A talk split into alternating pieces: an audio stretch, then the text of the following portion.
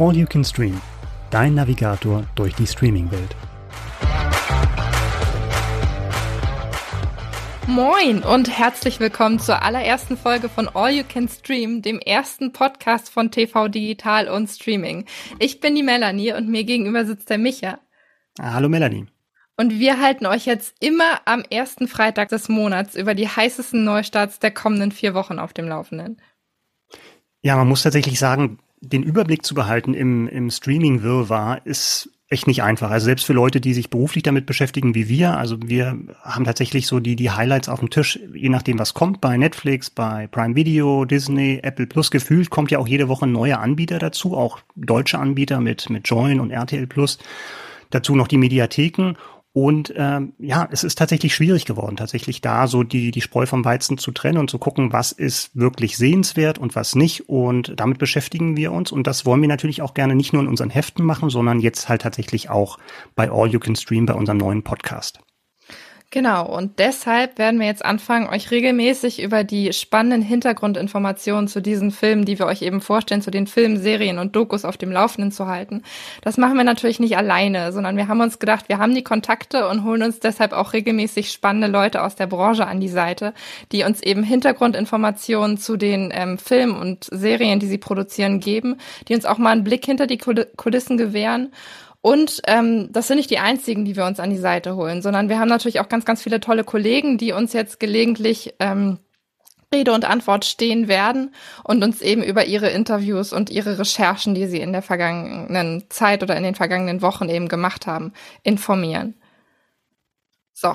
Und bevor wir jetzt zu lange reden, kommen wir auch direkt zum ersten Highlight. Und zwar stellt Micha uns jetzt den Western The Harder They Fall vor.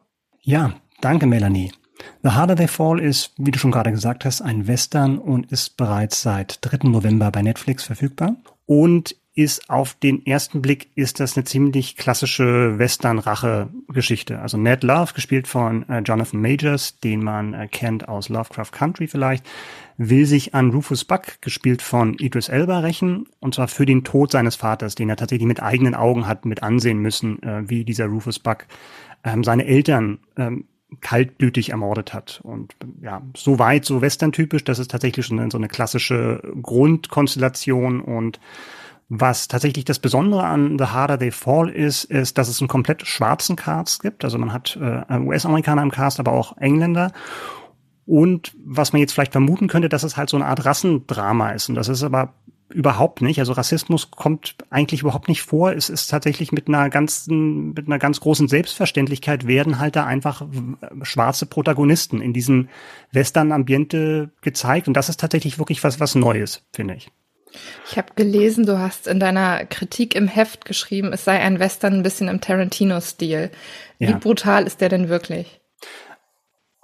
Es ist brutal. Das muss man wirklich sagen. Also das hat wenig Super. von John Wayne und Gary Cooper. Das ist tatsächlich schon blutig, wie es auch in den letzten Jahren eben durch Quentin Tarantino gemacht hat. Und da gibt es tatsächlich ein paar Parallelen, dass dieser Tarantino-Stil eben sowohl eben mit relativ viel Blut und Brutalität, die auch teilweise dann sehr beiläufig ähm, gezeigt wird, ähm, vorhanden ist, aber auch eben die Schnitttechnik, die, die ausgefallenen Kameraperspektiven und auch der Soundtrack. Und das ist auch eine Besonderheit, dass es so, ein, so einen anachronistischen Soundtrack gibt. Also es ist jetzt nicht diese klassische epochale Western-Score-Musik, die man da hört, wie man sie vielleicht dann irgendwie von, von Ennio Morricone kennt oder so, sondern es sind alles mehr oder weniger zeitgenössische Tracks und Songs, die da zu hören sind und die halt auch gar nicht, auf den ersten Blick gar nicht zum Thema Western passen. Also man hört äh, viel Black Music, man hört Reggae, man hört Funk, man hört äh, Hip-Hop auch. Einer der Mitproduzenten ist Jay-Z, ganz spannend, der dann auch eben bei dem einen oder anderen Track zu hören ist, also der Rapper Jay-Z.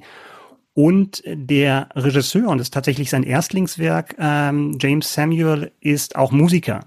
Ursprünglich hat er Musikvideos gemacht und jetzt tatsächlich seinen ersten Abend, abendfüllenden Spielfilm geliefert. Und dafür ist es wirklich eine echt beeindruckende Leistung, die er da geschafft hat. Das finde ich tatsächlich ganz spannend, weil der Regisseur ist ja wirklich, also der ist ja Singer-Songwriter, wenn ich das richtig gelesen mhm. habe. Und ähm, es ist sein erstes Langspielfilmdebüt.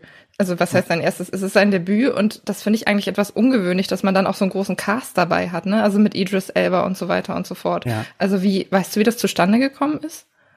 Ja, wie gesagt, du hast schon, hast schon richtig gesagt, er ist äh, ursprünglich Musik, Musiker gewesen, als The Bullet in, in England bekannt gewesen. Und ich glaube, da war auch dann der, der Kontaktpunkt eben, äh, dass er Musikvideos für Jay-Z gemacht hat und auch mit, mit Idris Elba schon vorher in Kontakt war, der ja selbst auch neben seiner Schauspielerei auch DJ ist.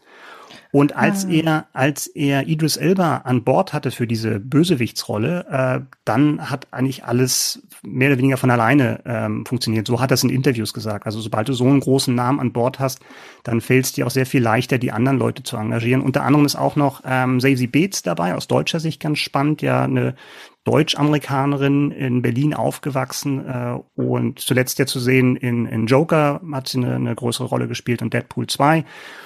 Und äh, ja, also wirklich auch beeindruckend von diesem James Samuel, von dem Regisseur, der das auch mitgeschrieben hat, die Geschichte, die ihn schon länger begleitet hat. Ursprünglich war es tatsächlich auch so, dass das Western-Genre so als, als Kind für ihn super spannend war und er sich immer daran gestört hat, dass er nie Protagonisten in Western gesehen hat, die so aussahen wie, sehr, wie er, also schwarz. Und ähm, da ist, glaube ich, jetzt dieser Film dann so ein, auch so ein, ein Zeichen gewesen. Und ähm, ja, das das sieht man halt. Und er hatte, was ihm auch wichtig war, ist tatsächlich, dass diese Figuren, die da auftauchen, also Ned Love und, und Rufus Buck, dass die tatsächlich alle gelebt haben. Also die Geschichte ist relativ frei erfunden, aber die Protagonisten als Figuren sind tatsächlich recherchiert und ähm, bevölkern ja jetzt seinen Western dort. Würdest du ihn empfehlen für Leute, die ja. Western-Fans sind? Ja, also wenn man sich tatsächlich mit dieser Gewalt abgefunden hat oder ähm, sich da jetzt nicht abschrecken lässt, dann ist das wirklich eine, diese auf den ersten Blick sehr klassische Geschichte, die es Leuten, die einfach mit dem Genre irgendwie was anfangen können, leicht macht. Aber dann am Ende, finde ich, äh, hat er nochmal so eine zweite Ebene. Und das macht eigentlich nochmal so Spaß. Also ich habe dann wirklich im Nachhinein wirklich öfter drüber nachdenken müssen, weil ich will jetzt nicht zu viel zur Handlung sagen, aber es gibt tatsächlich nochmal äh, Wendungen oder Ereignisse in dem Film, die ihn dann nochmal eine Stufe höher heben, finde ich. Und dann nochmal so ein bisschen auch zum Nachdenken anregen, was diese Spirale der Gewalt, in der sich da die Figuren befinden, ähm, hervorhebt. Das war The Harder They Fall, ab 3.11. bei Netflix verfügbar.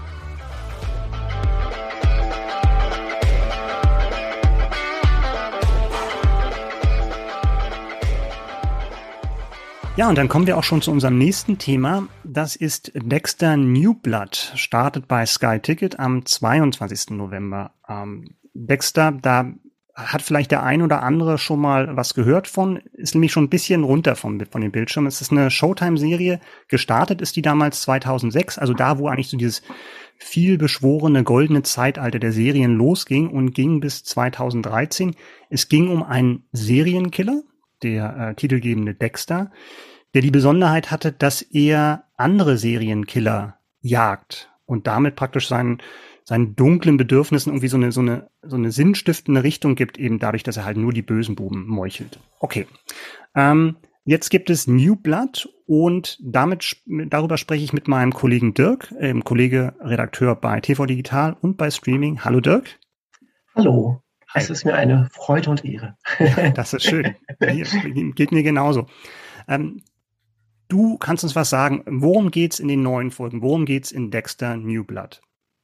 Ja, es ist ganz spannend. Äh, wie du sagst, es ist ja schon äh, mittlerweile acht Jahre her, dass man das Finale der Originalserie gucken konnte. Jetzt geht's endlich weiter. Ähm, New Blood setzt jetzt zehn Jahre nach den Ereignissen der Originalserie ein und äh, wir treffen Dexter im Norden des Bundesstaates New York wieder. Da hat er sich äh, eine neue Existenz aufgebaut und einen neuen äh, Namen zugelegt. Jim Lindsay heißt er jetzt. Das ist so eine Anspielung auf Jeff Lindsay, den Autor der Original-Dexter-Romanvorlage. Und ähm, Dexter arbeitet hier als Verkäufer für Fischerei und Jagdbedarf bei Fred's Fish and Game, ist also schon nah an den Klingen wieder dran. Also er kann auch Äxte verkaufen und äh, Schieß Schusswaffen und so. Mhm. Und äh, lustigerweise ist er auch mit einer Polizistin zusammen, mit Angela, gespielt von Julia Jones, und führt da eigentlich ein ganz beschauliches Leben. Also er hat es wohl geschafft, seine dunklen Triebe zu unterdrücken, bis eines Tages Matt Caldwell auftaucht. Das ist mhm. so, ein, so eine Art Schnösel, also ziemlich un, ein unsympathischer Typ, der irgendwie äh, so ein Goldman Sachs-Typ, der jetzt irgendwie zurückkommt in seine Heimat und da so ein bisschen rumjagen möchte. Und ja, die kriegen sich äh, ziemlich in die Haare, die beiden. Und ja, auf einmal erwacht Dexters lange schlummender Drang zu töten äh, aus dem Winterschlaf sozusagen. Und man darf gespannt sein, was passiert. Ähm, außerdem taucht auch noch plötzlich ähm, Dexters Sohn Harrison auf, der mhm. die letzten Jahre ähm, in der Pflege, in Pflegefamilien verbracht hat, dann ähm, von Familie zu Familie gewandert ist. Und er konnte Dexter auf, äh, ausfindig machen. Und die große Frage ist natürlich, also der Sohn ist mittlerweile Teenager mhm. und man fragt sich, hat er seinen Trieb zu töten an, an Harrison vererbt? Okay. Du hast, du bist ja nicht nur Dexter-Experte, du hast auch für die Serie, auch für eine, für eine Geschichte in der Streaming äh, mit Michael C. Hall, mit dem Hauptdarsteller, sprechen können. Wie mhm. schwer ist es ihm denn gefallen, nach diesen Jahren der Dexter-Pause wieder in die alte Rolle zu schlüpfen? Ja, er hat schon äh, so ein bisschen zu kämpfen gehabt, hat er erzählt. Also er meinte, es ist so ein bisschen komisch, eine Figur zu spielen, bei der nach acht Jahren oder zehn Jahren, die Handlung spielt ja zehn Jahre danach, äh, nach all dieser Zeit plötzlich die Kameras wieder angehen, sozusagen. Mhm. Aber ähm, er ist ziemlich schnell wieder reingekommen und ja, ich glaube, es hat ihm auch wieder Spaß gemacht. Mhm. Du hast auch, obwohl jetzt die Serie startet erst am 22.11., du hast schon was sehen können. Wie viel hast du schon schauen können von der Serie? Ja, ich habe ähm, zwei Folgen schon mal vorab sehen können. Mhm. Die waren noch ein bisschen in Rohzustand, also da wird wohl noch ein bisschen äh, gefeilt, aber genau, zwei Folgen konnte ich schon vorab mhm. gucken. Was war denn dein Eindruck? Werden sich da Dexter-Fans zu Hause fühlen? Aber weil nach so einer langen Pause kann es ja unterschiedliche Effekte haben. Das kann ja tatsächlich auch, ja. dass die Erwartungshaltung so groß ist, dass es schwer ist, da wieder anzuknüpfen. Absolut. Äh, also bei mir darf ich ehrlich sein, ich war, war etwas enttäuscht. Ähm, mhm. Wahrscheinlich hatte ich auch zu hohe Erwartungen. Also man glorifiziert vielleicht auch nach all der Zeit schon so ein bisschen irgendwie nach, äh, ja, nach den acht Jahren. Äh, man erinnert sich auch nicht mehr so an alles. Wahrscheinlich gab es auch schon mal schlechte mhm. Folgen. Und ich kann auch erinnern, ähm, dass, dass es dann nach der vierten Staffel bei Dexter auch qualitativ so ein bisschen runterging. Mhm. Aber äh, trotzdem war ich, ähm, habe ich mich drauf gefreut und war, wurde wirklich ein bisschen enttäuscht, weil so, man so ein bisschen merkt, irgendwie hat Showtime, der produzierende Sender, nicht mehr so viel Geld anscheinend. Also zumindest mhm. wirkt es so, als wäre das Budget ein bisschen knapper oder wie nennt man das? Der Production Value kommt da nicht ja. so ganz rüber. Mhm. Interessant, dass du gerade die ersten vier Staffeln angesprochen hast, weil der Showrunner der ersten vier Staffeln, der ist damals dann ausgestiegen, ist jetzt wieder dabei und mhm. der hatte für die letzte Folge dieses Zehnteilers, der jetzt kommt, angeblich angekündigt im Interview, dass, dass das Internet zum Explodieren bringen wird. Aber davon ist jetzt noch nicht so richtig viel zu sehen am Anfang. Nee, also ehrlich gesagt ähm, ist die Handlung in den ersten Folgen so ein bisschen schleppend. Also mhm. das Erzähltempo ist so, ein, also man denkt so, die, die Handlung wird so ein bisschen gestreckt und ähm, es ist so ein bisschen schwierig. Also die Figuren sind so ein bisschen am Abziehbild. Also es gibt hm. so die Dorfpolizisten, die nichts zu tun haben. Dann, ähm, wie gesagt, dieser, dieser Bösewicht, der, der, der ähm, Matt Caldwell, der ist schon allzu schnöselig und hm. ähm, es gibt so Gags, die eingebaut sind, aber die man auch schon mal, schon mal woanders gesehen hat. Also diese Kennenlernszene zum Beispiel von Dexter und äh, Angela oder ähm, also wo der Zuschauer die beiden als Paar kennenlernt, ist auch so ein bisschen cheesy. Er mhm. fährt im Auto und wird von der Polizistin gestoppt, Angela. Ja und ja. er, er, muss dann äh, eine Durchsuchung, äh, sie, äh, ja, eine Durchsuchung durchmachen, also so eine Leibesvisitation und haha, sie spielen Räuber und Gendarm, wird dann so okay. aufgelöst. Hat man dann auch schon mal, hat man schon geahnt, als das Auto anhält, so ungefähr. Mhm. Und ja, außerdem habe ich das, äh, gibt es so ein paar Sachen, die man als Dexter-Fan gerne wieder hätte mhm. und die einfach fehlen. Also ich, es gibt zum Beispiel so eine ähm, Melodie, äh, die Dexter-Fans werden es wissen, das Blatt-Theme von, von David Licht. Ähm, da, das hat sich auch immer durch die Staffeln gezogen und wie bei so pavlischen Reflex äh, kriegt, ja. sie, kriegt, kriegt man Gänsehaut, wenn man diese Musik allein schon hört und die fehlt oder zumindest in den ersten beiden Staffeln ähm, taucht sie nicht auf. Vielleicht kommt sie ja später noch. Äh, ja, ich, ich habe noch Hoffnung und werde es wahrscheinlich, werd's wahrscheinlich dann doch bis zum Ende gucken, wenn der Showrunner da schon sagt oder der Producer, ähm, dass das irgendwie ein bombastisches, bombastisches Finale wird. Schauen wir mal. ja, wird spannend zu sehen sein. Also ist ja angekündigt als Miniserie, dass nach zehn Teilen alles vorbei ist. Mal gucken, wenn das so angenommen wird, ob das dann wirklich, ob sie das dann wirklich so durchhalten oder mhm. ähm, ob es dann vielleicht doch nochmal eine Fortsetzung gibt. Auf alle Fälle erstmal vielen Dank, Dirk, für die Einschätzung. Bitte. Und wie gesagt, Dexter startet, äh, Dexter New Blood startet bei Sky Ticket am 22.11.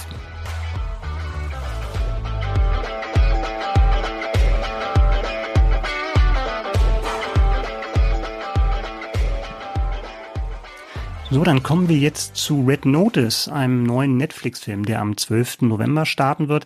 Und nicht nur irgendein Netflix-Film, sondern es ist tatsächlich der bisher teuerste Netflix-Film. Warum das so ist, darauf kommen wir ein bisschen später zu sprechen. Aber Melanie, verrat uns doch erstmal, worum geht's dann in Red Notice?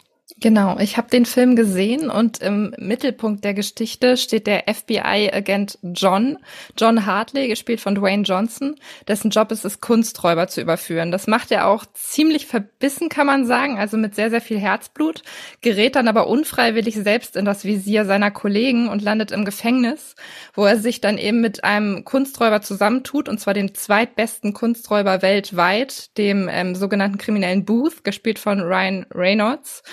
Ähm, und die beiden tun sich dann zusammen, weil von Booth ist das große Highlight eben ein, ähm, ein Cleopatra-Ei zu finden, von dem es drei Stück auf der Welt gibt. Und das, ähm, da ist er total hinterher, damit er eben der weltbeste Kunstdieb wird. Und ähm, John tut sich mit ihm zusammen, um auf diese Weise eben die weltbeste Kunstdiebin der Welt, Sarah, ähm, zu finden und auf diese Weise quasi seinen Ruf wiederherzustellen. So, und dann tun sich eben diese beiden zusammen und es ist ein sehr, sehr turbulentes Abenteuer und macht einfach Spaß anzuschauen. Ähm, du hast es gerade schon gesagt, es ist der teuerste Netflix-Film aller Zeiten, also soll mhm. so um die 160 Millionen US-Dollar gekostet haben. Ich glaube, The Irishman war bei 140 Millionen US-Dollar. Ich glaube, das war mhm. so der zweiteuerste momentan. Ja. Und ich habe es gerade schon angesprochen. Ähm, ein Grund dafür dürfte tatsächlich der sehr, sehr namhafte Cast gewesen sein. Also wir haben Dwayne Johnson dabei, wir haben Gal Gadot dabei als ähm, als erfolgreichste Kunstdiebin der Welt und wir haben Ryan ähm, Reynolds dabei, der eben den ähm, kriminellen Booth spielt. Hm. So. Das ist ein sehr, sehr prominenter Cast. Die haben, glaube ich, pro, pro Person so um die 20 Millionen US-Dollar bekommen, was dann natürlich den Gesamtbetrag auch schon so ein bisschen, ein bisschen ausmacht. Ich weiß nicht, ähm, Micha, was erwartest du von diesem Film? Weil, also es ist ja der bekannteste oder der das Ding quasi im November, was bei Netflix starten soll. Was sind so deine, deine Erwartungen? Ich, ähm, ich fand den Trailer sehr gut, also insbesondere der zweite. Ich weil es halt wirklich eine, wie eine gelungene Mischung aus Action-Comedy aussah. Und ähm, ich finde, wir haben ja beide, du hattest schon so erwähnt, wir hatten beide jetzt die Chance, den Film vorab zu sehen. Und ich muss äh, sagen, dass er das auch gehalten hat. Also es ist jetzt ähm, wirklich sehr gut gelaunt, sehr unterhaltsam. Man merkt dem, dem Film die Laufzeit von ungefähr zwei Stunden nicht an. Man, ähm, ja, es ist einfach sehr unterhaltsam. Ich glaube mal, bei vielen Sachen sollte man nicht zu, äh, nicht zu sehr drüber nachdenken. Also da gibt's auch Szenen, wo man sagt, also ist das jetzt wirklich, äh, gibt es jetzt wirklich einen Sinn, dass sie von da nach da kommen und dass jetzt irgendwie der, der, die Folterkammer von, von irgendeinem Waffenhändler direkt unter einer Stierkampfarena ist? Ich glaube, da gibt es so Sachen, da man wird aber relativ schnell wieder von der nächsten Actionsequenz abge, abgelenkt und der nächste Gag kommt auch und insofern ist das für mich eine, eine gelungene Sache geworden. Wie ging es dir mit dem Film? Ging mir ähnlich. Also ich finde, der Film lebt tatsächlich durch und durch von den Darstellern. Also es macht einfach wahnsinnig viel Spaß zuzuschauen, wie Gal Gadot sich da durch die Gegend flirtet und einfach hm. Spaß dran hat, die anderen so ein bisschen zu verarschen. Also man sieht schon, die können was und die äh, geben da eben auch alles rein. Aber ich finde, der Film ist auch wahnsinnig schön anzuschauen. Hm. Was ähm, mich wundert, wenn man ein bisschen auf die Produktionsbedingungen blickt. Also was heißt, es wundert mich, aber er ist natürlich unter sehr prekären Umständen entstanden. Die die haben gedreht ja. inmitten der äh, Corona-Krise. Was bedeutet, dass halt auch ein Drehabbruch letztendlich zur Folge war, weil die haben, glaube ich, im Januar ähm, angefangen und im März gab es dann eben diesen weltweiten Lockdown und da mussten sie dann eben unterbrechen. Gedreht wurde ursprünglich in Atlanta in Studios und ähm, es gibt zum Beispiel einige Szenen, die in Rom spielen. Das Ganze ist so mhm. unterteilt mhm. in einzelne Kapitel, kann man quasi sagen. Würdest du sagen, es sind Kapitel? Es sind so ein bisschen Kapitel. Es sind Orte, an denen dann, äh, an denen das ja, Ganze es spielt. hat schon ein bisschen was von Reisekatalog, ne? Also da, da stand Stimmt. dann auch James Bond und Mission Impossible, wo es ja ohnehin auch einige Parallelen gibt zu dem Film, zu dieser Filmreihe stand da, glaube ich, Pate. Also man hat, man reist von, ähm, von Rom nach Valencia, Kairo, Argentinien, London, Paris. Also es ist eine Menge dabei wo du den Punkt Musik gerade ansprichst. Ich hatte das Gefühl, dass diese, diese Eingangssequenzen, diese melodischen Einspielungen tatsächlich so ein bisschen, ich weiß nicht, ob sie von James Bond abgekupfert waren, aber es hatte sofort, dass diese Erinnerung aufkam an die James Bond-Szenen. Ja, und, und Mission Impossible. Also ich glaube auch dann so gerade bei diesen Heist-Szenen, von denen es mehrere in dem Film gibt, also diese, diese Kunstraubzüge, die ganz minutiös geplant wurden, da hört man dann schon so ein bisschen die, die Vorbilder raus. Also das ist ja, also James Bond und Mission Impossible ist eins. Man denkt auch an Ocean's Eleven, da gibt's auch, also interessanterweise ja auch gerade so die Gagen der Hauptstars und dass man so me drei Megastars zusammenfügt, ist ja natürlich auch so eine Sache, die auch beim, bei, der, bei dieser Oceans-Reihe schon zum, zum Prinzip erklärt wurde. Und eine, eine Parallele finde ich auch noch äh, nur 48 Stunden aus den 80ern, also wo praktisch dann ein Gesetzeshüter mit einem Kriminellen zusammen den, den praktisch befreit, um mit ihm ein, ähm, einen noch größeren Kriminellen zu fangen oder einen Fall zu lösen. Also das, das ist ja auch so die Dynamik, von der tatsächlich Red Notice lebt. Ja, worauf ich jetzt eigentlich hinaus wollte, war tatsächlich der Drehort. Also wir waren gerade schon bei Rom und Sardinien, wo das Ganze mhm. unter anderem spielt. Ähm, durch die Corona-Pandemie konnte eben an ganz vielen Orten nicht gedreht werden. Das bedeutet, dass sie ähm, die Engelsburg, also ein Museum quasi in Atlanta nachgebaut haben, sehr, sehr aufwendig. Das könnte einer der Gründe sein, warum mhm. dieser Film halt zusätzlich sehr, sehr teuer geworden ist. Also die Außen- und Innenansichten sind danach gebaut worden und dann haben sie eben da vor Ort gedreht. Mhm. Und die ganzen Szenen irgendwie auf Sardinien, da konnte dann, glaube ich, nur noch mit kleinen lokalen Teams irgendwie gedreht werden, damit man eben so wenig, ähm, so wenig Gefahr wie möglich quasi mit sich bringt. Und das Ganze ist eben, ähm, was ich ganz, ganz spannend fand, es ist ein bisschen unter deutscher Beteiligung entstanden, wo wir dann ja auch ein bisschen stolz drauf sein dürfen. Und zwar ist ein deutscher Kameramann mit dabei, der äh, Herr Markus Förderer der ähm, das Ganze ein bisschen speziell gestaltet hat, kann man quasi sagen. Also er hat modernes Kameraequipment kombiniert mit einer sogenannten Panavision-Linse, die auch schon bei Klassikern wie Ben Hur, der ja in den 50er Jahren entstanden ist, eingesetzt wurde. So, und das soll dem Ganzen so eine leicht historische ähm, Optik geben. Ich weiß nicht, ich habe mir den Film angeguckt und ähm, hatte das ja im Hinterkopf. Mhm. Findest du, man sieht es? Nein. Sieht man nicht. Danke. Und ich glaube, das können auch wirklich dann nur absolute Cineasten sehen oder erkennen. Zumal ja interessant ist, du hattest gerade schon Corona äh, ange, angesprochen und es sollte ja eigentlich auch im Kino laufen. Und Netflix ist dann eingesprungen oder es gab dann so einen, so einen Bieterwettstreit, wer das dann zeigen darf. Wie gesagt, fürs Kino geplant gewesen. Ich möchte nicht ausschließen, dass es auf einer Leinwand tatsächlich nochmal anders wirkt. Ne? Aber wenn du es zu Hause schaust, äh, geschweige denn ähm, auf, dem, auf dem Handy oder auf dem Tablet, ist da, glaube ich, nichts mehr zu sehen. Also das ist, glaube ich, dann für Filmschaffende interessant, dass er diese, diese 60 Jahre alte Linse ausgegraben hat. Aber für den Normalzuschauer, glaube ich, zeigt sich da kein Unterschied. Das ging mir tatsächlich auch so. Ich bin jetzt ein bisschen erleichtert, dass du das sagst. Ich dachte schon, es liegt irgendwie an meinen Augen ja, wir, oder sowas. Wir sind ja unter uns hier, da kann man ja ganz offen ja, reden. Stimmt. Also, naja, ähm, auf jeden Fall, der Film sieht toll aus. Also ich mhm. habe mir das wirklich, wirklich gerne angeschaut. Vor allem dieses Licht zum Beispiel, wenn sie auf Sardinien drehen. Also das hat so einen ganz, ganz goldenen Schimmer. Aber das würde ich mhm. tatsächlich auch nicht mit dieser, mit dieser Linse zwangsläufig in Verbindung bringen. Mhm. Genau, das war Red Notice ab dem 12.11. bei Netflix verfügbar.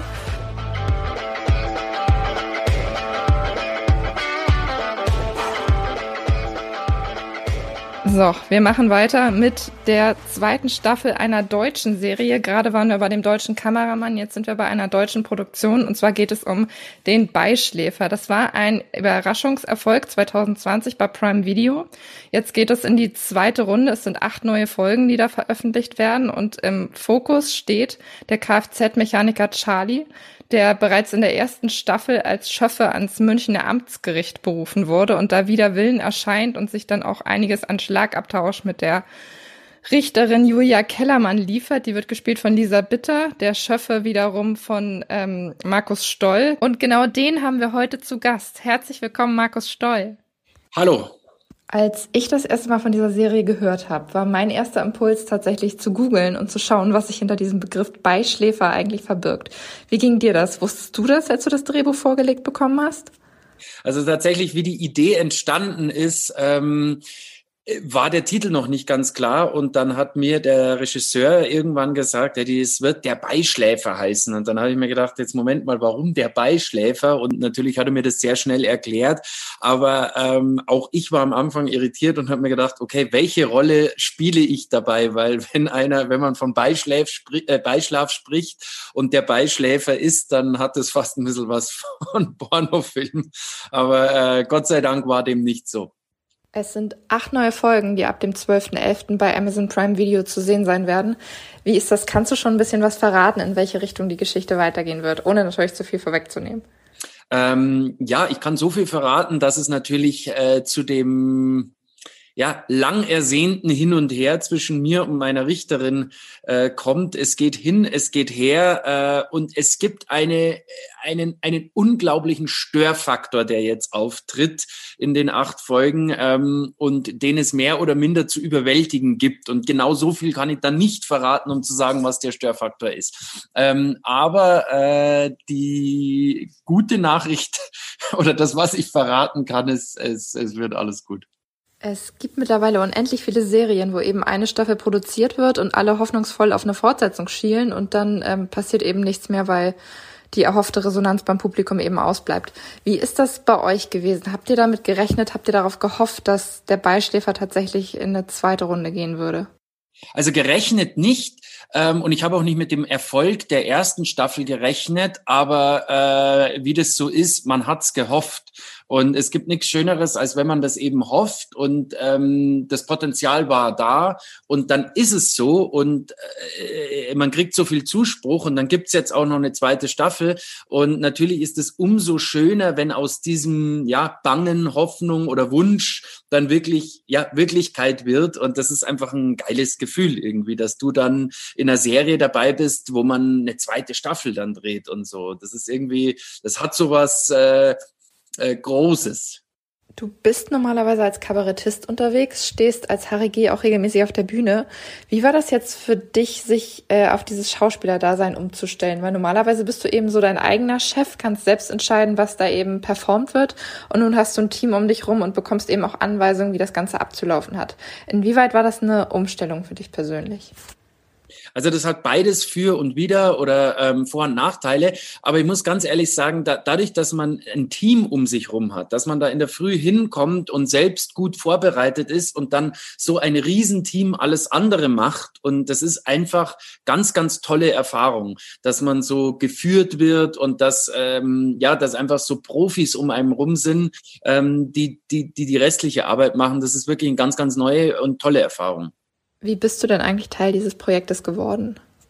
Ähm, ja, das ist eine lange Geschichte und zwar habe ich tatsächlich den Regisseur, äh, Entschuldigung, den Regisseur, den Autor der ganzen Geschichte einmal in einem Hotel getroffen und äh, der meinte dann zu mir, hey, du bist doch der Harry. Und ich meinte zu ihm, ja, genau. Und er sagt, du, ich hab da was, das ist äh, interessant, lass uns da mal einfach so drüber reden. Und zwar war das im äh, Wellnessbereich eines Hotels und wir waren beide in Bademänteln beziehungsweise auf der Kinderrutsche und äh, haben uns dann angezogen in Bademäntel, sind an eine Hotelbar gegangen und haben ganz vage mal über dieses Projekt gesprochen.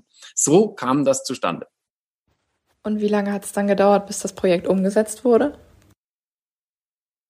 Das hat dann ähm, doch länger gedauert, weil aus dieser Idee äh, hat das, glaube ich, jeder mal mit nach Hause genommen und dann kam ein, ähm, ähm, dann kam unser Produzent ins Spiel, äh, den, ähm, den sowohl er kannte als auch wir kannten und dann ging es erstmal ein bisschen hin und her, was soll eigentlich in dieser Serie passieren?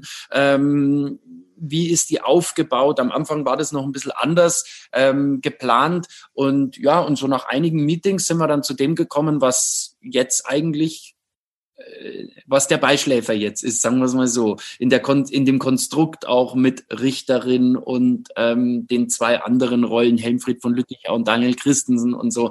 Ja, das ist daraus entstanden.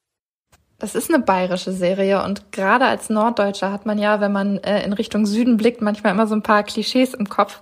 Was findest du, äh, inwieweit wird in dieser Serie tatsächlich mit Vorurteilen gespielt und wieso ist es auch wichtig, dass man das in so einem Format eben tut? Naja, also ich glaube, in der Serie wird mit Klischees gespielt, nicht zu viel, nicht zu wenig. Ähm, muss man bedenken, wir haben ja noch dieses ganze richterliche, also dieses juristische nebenbei, wo es auch nochmal Klischees gibt, jetzt äh, geografisch unabhängig. Und aber mit den bayerischen Klischees, dieses Vetternwirtschaft, mir san mir und so, natürlich wird damit gespielt, aber ich glaube auch der Norddeutsche will bei dieser Serie aus Bayern genau das sehen. Und während wir vielleicht ein bisschen über uns schmunzeln, lacht der Norddeutsche wir schmunzeln über uns, der, der Norddeutsche lacht über uns. Aber so ist doch irgendwie eine Gemeinsamkeit entstanden und ein gemeinsames Gefühl. Wamperschwang ist ein fiktiver Ort, in dem Teile der zweiten Staffel spielen. Wo ist das? Wo habt ihr dafür gedreht? Also Wamperschwang ist tatsächlich ein äh, äh, fiktiver Ort, aber er könnte nicht besser getroffen sein äh, als, als mit dem Wort Wamperschwang, weil äh, in Bayern kann alles ein Wamperschwang sein und das kann von Allgäu bis äh, Niederbayern irgendein Örtchen sein, in dem ähm, die Welt zwar noch in Ordnung ist, aber man vielleicht doch einen sogenannten Lagerkoller bekommen könnte, wenn man dorthin versetzt wird. Deine Figur wird quasi wider Willen ans Gericht berufen, um dort eben Urteile auszusprechen. Wie ist das bei dir? Könntest du dir vorstellen, als Schöffe zu arbeiten? Also ich glaube, dass ich, also ja, ich könnte es mir vorstellen, ähm, aber wahrscheinlich wird es irgendwann äh, äh, erschöpft sich irgendwie die Faszination Schöpfe, äh, Schöffe schneller, als man denkt, weil unsere Fälle sind natürlich ein bisschen aufregender und auch das Drumherum ist aufregender. Aber ich glaube, so der normale Schöffe wird wahrscheinlich sagen, du, also so viel äh, Tohu Wabohu ist bei uns nicht. Der Beischläfer, die zweite Staffel ab 12.11. bei Amazon Prime Video verfügbar. Danke Marco Stoll für deinen Besuch, danke für das Gespräch und ganz viel Erfolg mit den neuen Folgen. Vielen lieben Dank.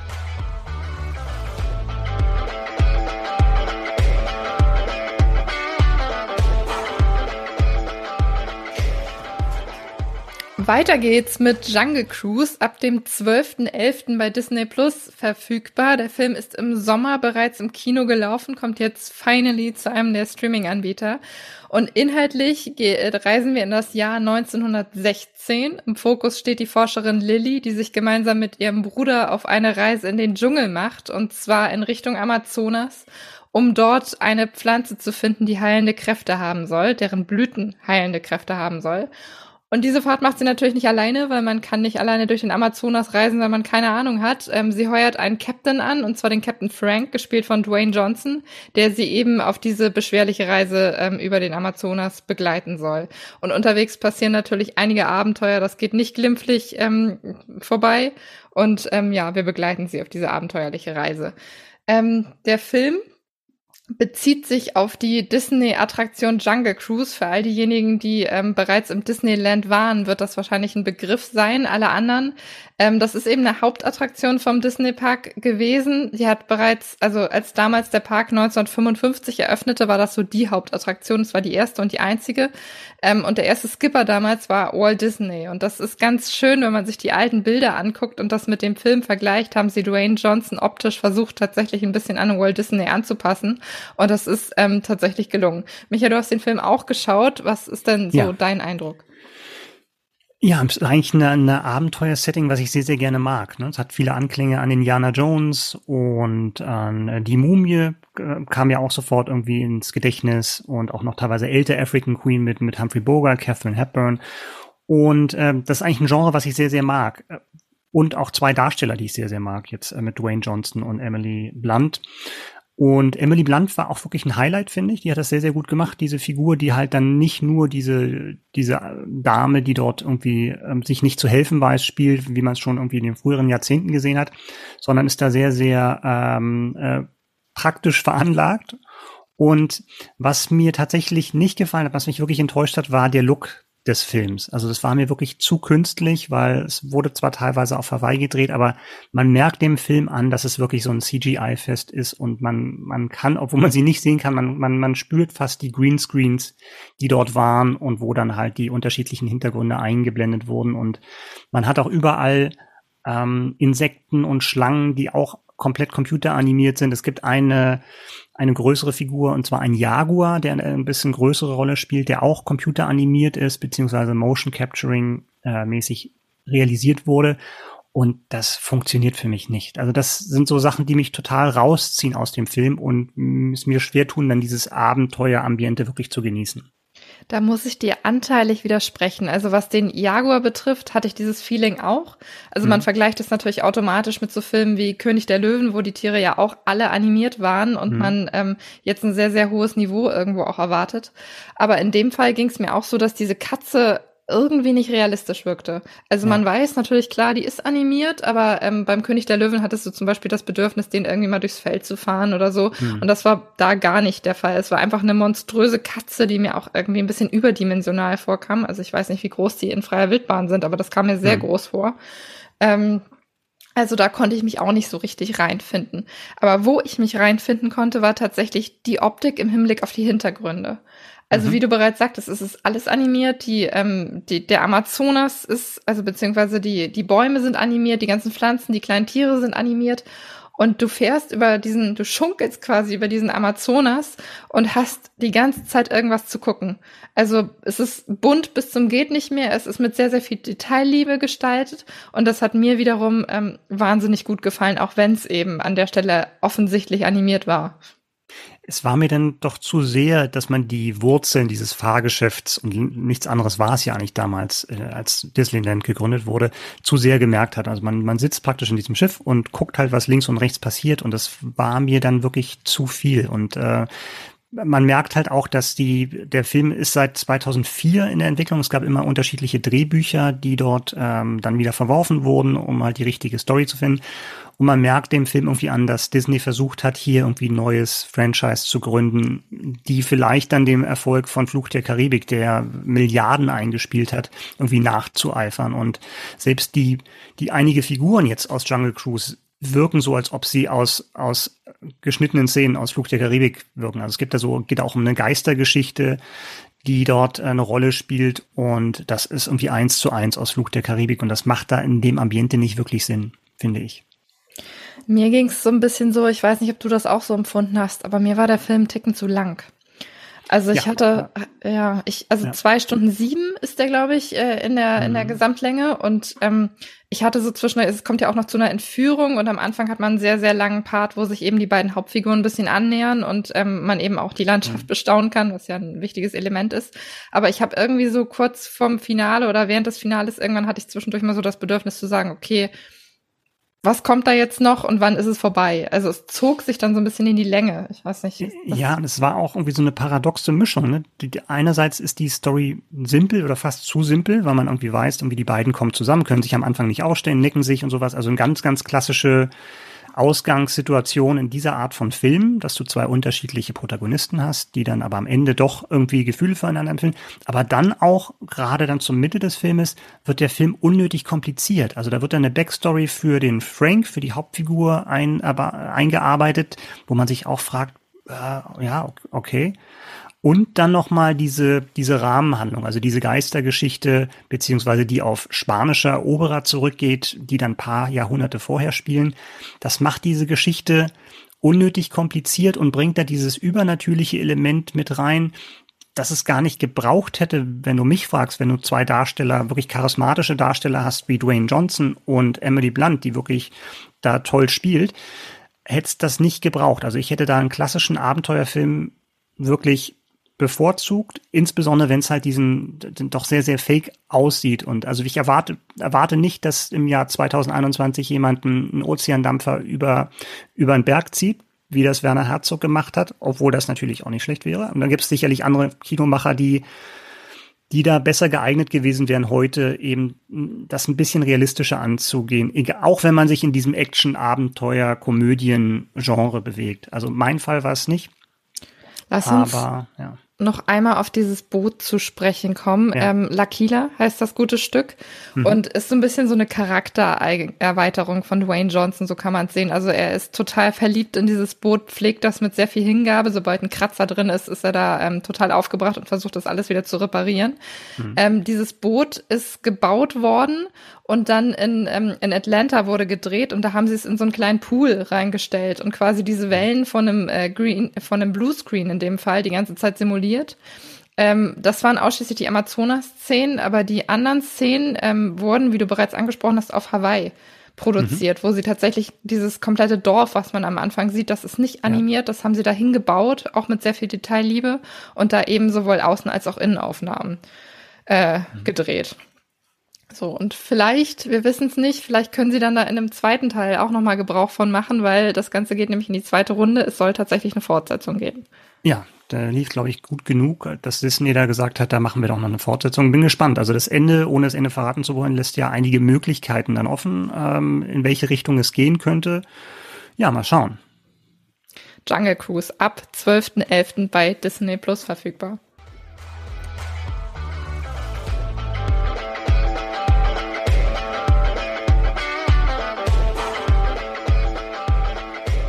Und wir machen jetzt noch ein paar kürzere Tipps, ähm, die uns noch aufgefallen sind, wenn man mal den November für sich so streamingmäßig plant, was uns da noch ins Auge gefallen ist. Da wäre bei mir als erstes auf der Liste das Rad der Zeit.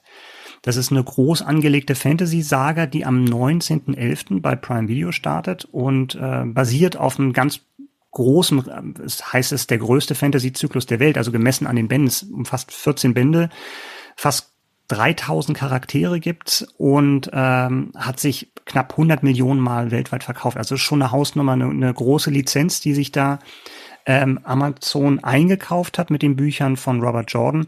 Ähm, Haupt, Hauptrolle spielt Rosamund Pike, die man aus Gone Girl kennt und spielt eine Magierin, die sich da magischen Talenten widmet und die dann ausbildet. Gedreht wurde in Prag und da merkt man ja schon bei den Ausschnitten, das ist vielleicht auch so eine Sache, wo sich dann eben Amazon erhofft, dass das vielleicht so das nächste Game of Thrones sein könnte. Und dann haben wir noch ähm, Hawkeye als nächste Serie und zwar startet die dann bei Disney Plus am 24.11. Das ist eine Serie, auf die ich mich persönlich freue, weil mir der Trailer sehr, sehr gut gefallen hat. Es geht um Clint Barton, also ähm, alias Hawkeye, der Superheld, gespielt von Jeremy Renner. Und der möchte eigentlich nur ein ruhiges Weihnachtsfest und ruhige Vorweihnachtszeit mit seiner Familie verbringen. Das kam ja ein bisschen kurz so in den wenn es mal wieder um den Weltuntergang oder das halbe Universum vernichtet wird, wenn es darum geht. Aber ein junges, maskiertes Mädchen äh, macht die Stadt unsicher und das ungünstigerweise auch noch im alten Kostüm von Hawkeye. Und ähm, insofern ist er dann auch wieder unter Druck, da eben diese Probleme zu lösen.